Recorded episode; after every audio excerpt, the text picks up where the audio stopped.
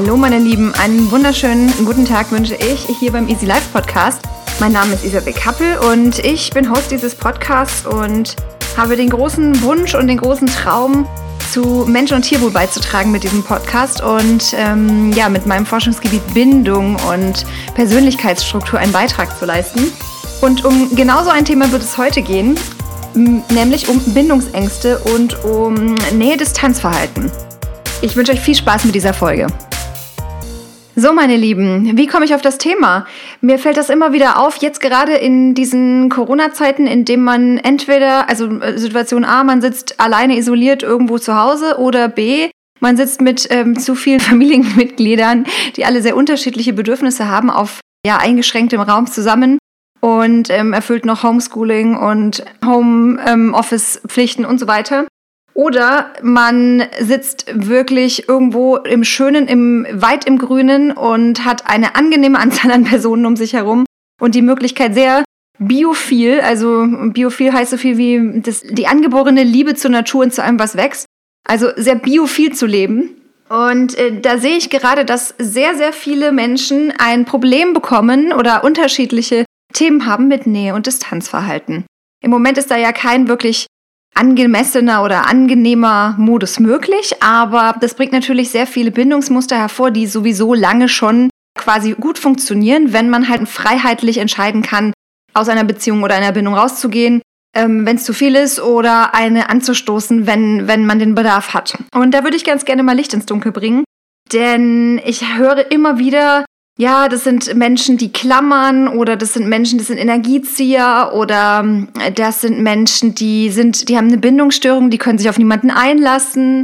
Oder das sind Menschen, die, die haben irgendwie, äh, weiß nicht, eine geschädigte Mutter und deswegen, ähm, oder eine, eine Frau, die erste Beziehung äh, hat sie so sehr zerstört, dass sie jetzt niemand anderem mehr vertrauen können. Solche Geschichten höre ich immer wieder.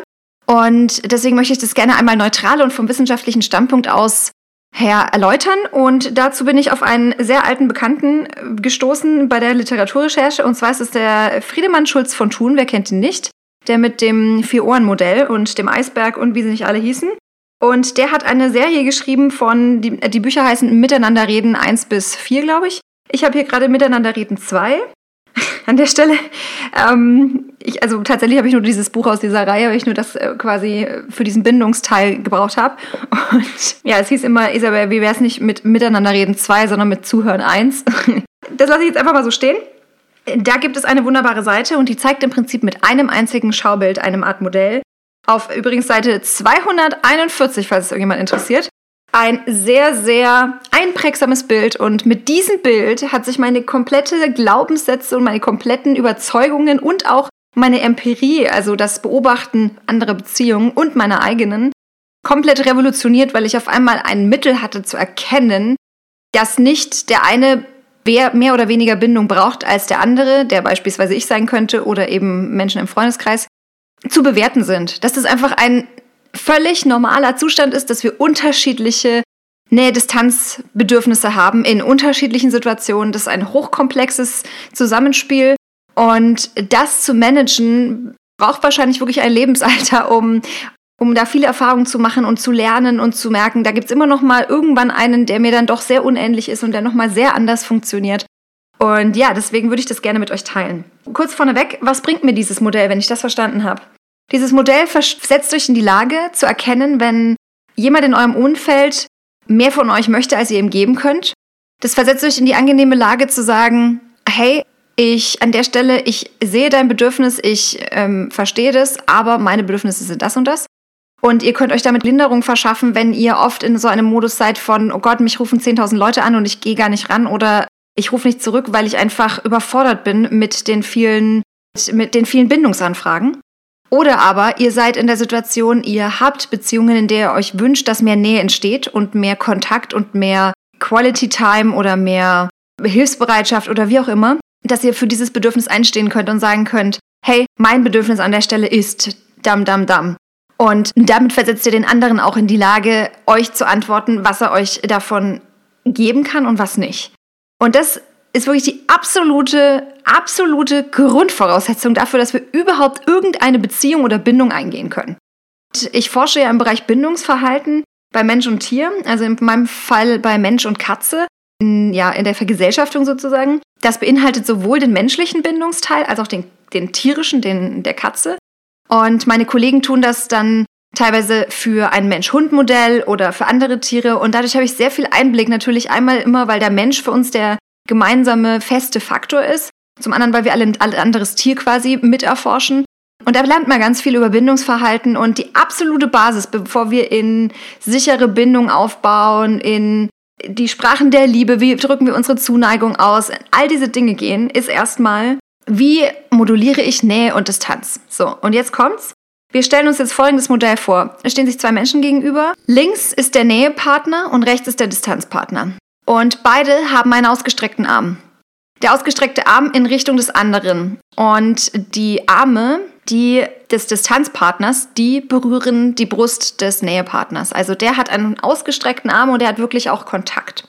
Und sein Arm ist länger als der des Nähepartners. Der hat einen kürzeren Arm. Deswegen hängt seiner, obwohl ausgestreckt, kommt nicht bis zur Brust.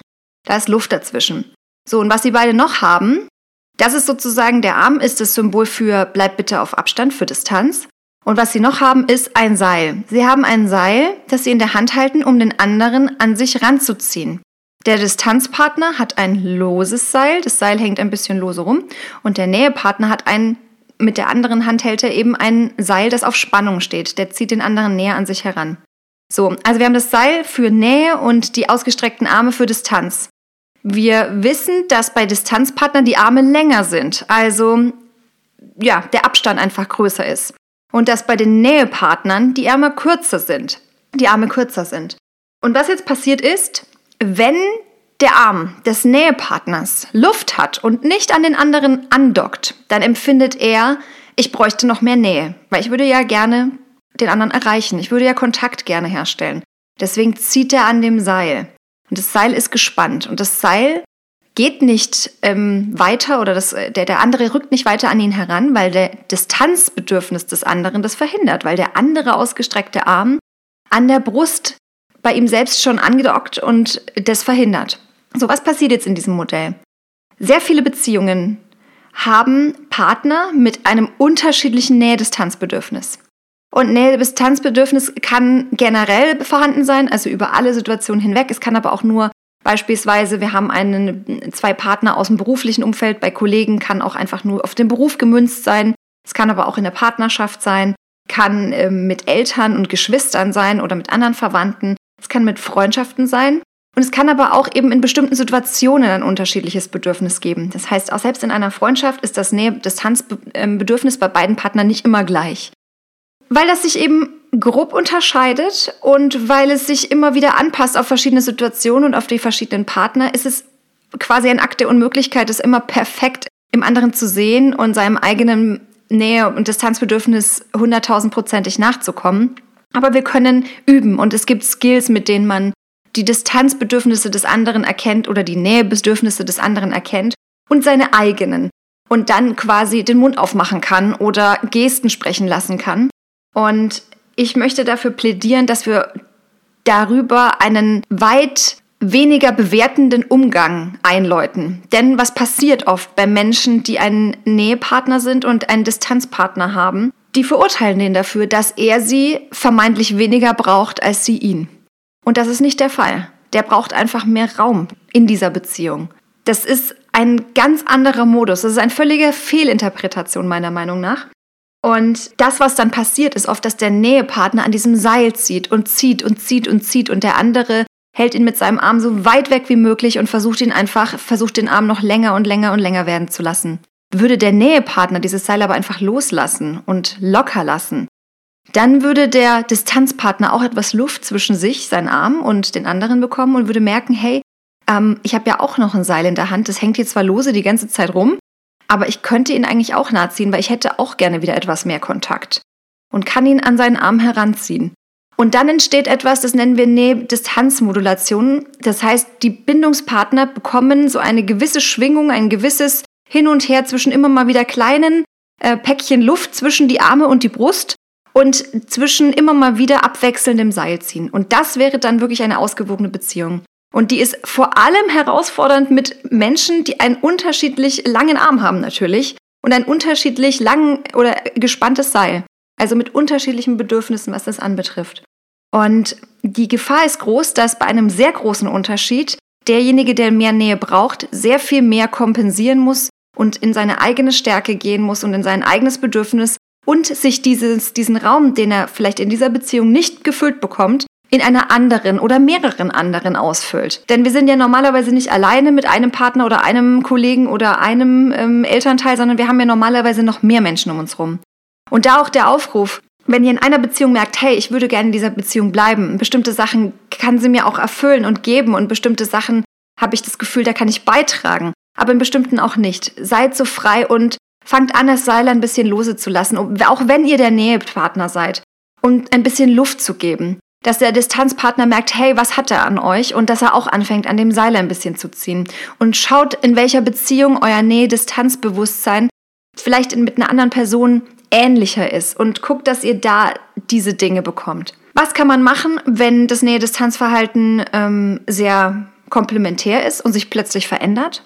Passiert oft, wenn beispielsweise in Partnerschaften, wenn ein Kind geboren wird oder wenn beispielsweise, wenn in einer langen Ehe eine Scheidung eintritt und äh, die Kinder plötzlich eine ganz andere äh, Beziehung zu ihren Einzeleltern haben als zu dem Elternpaar oder wenn in langen Freundschaften sich etwas verändert durch den Wohnort oder wenn sich Lebensumstände ändern. Also beispielsweise Freunde lernen sich im Studium kennen, haben dort eine unbeschwerte Zeit und auf einmal kommt der Arbeitsalltag und ähm, einer entscheidet sich für Familie und einer für das Jetset und die Lebensumstände, die, die werden einfach in beiden Leben sehr unterschiedlich.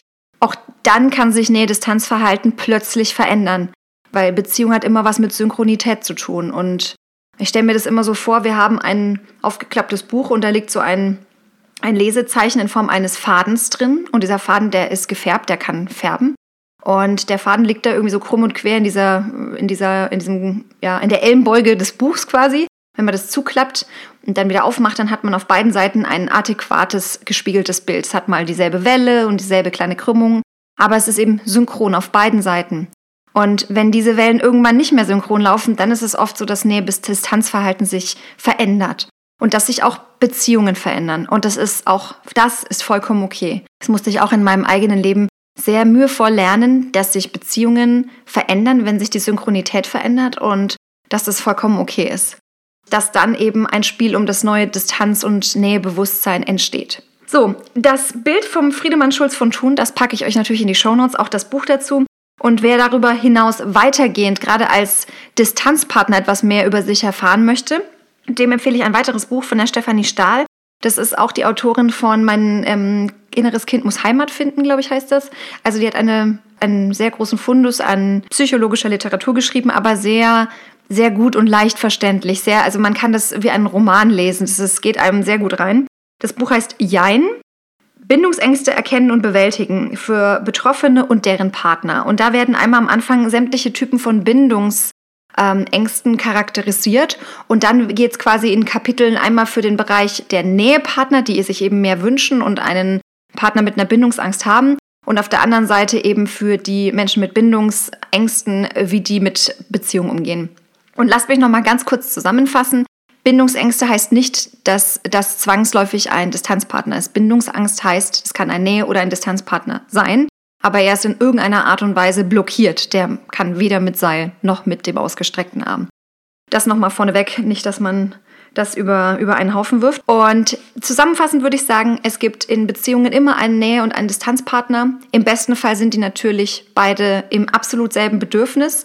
In der Realität sieht es oft unterschiedlich aus und da gilt es einmal, die Bewertung rauszulassen, zu beobachten und zu erkennen, bin ich gerade der, der mehr braucht oder bin ich gerade der, der mehr Abstand braucht in der Beziehung. Und das wirklich von Herzen raus zu äußern, um das Verständnis dafür zu schaffen, dass das eine komplett normale Sache ist und dass sich das Spiel um Seil und ausgestreckte Arme ganz von alleine einstellt, wenn beide dran arbeiten wollen. Genau. So viel dazu. Ein kleiner Input heute von Friedemann Schulz von Thun und mir. Und ich wünsche euch noch einen wunderschönen Tag, wann auch immer ihr das jetzt anhört. Und hier scheint gerade die Sonne herein und ja, endlich, ähm, endlich mal wieder ein bisschen Sonne nach dem grauen Winter. Ich werde mich jetzt nach draußen begeben und ich hoffe, Ihr habt auch einen genauso wunderschönen Tag. Bis zum nächsten Mal. Macht's gut.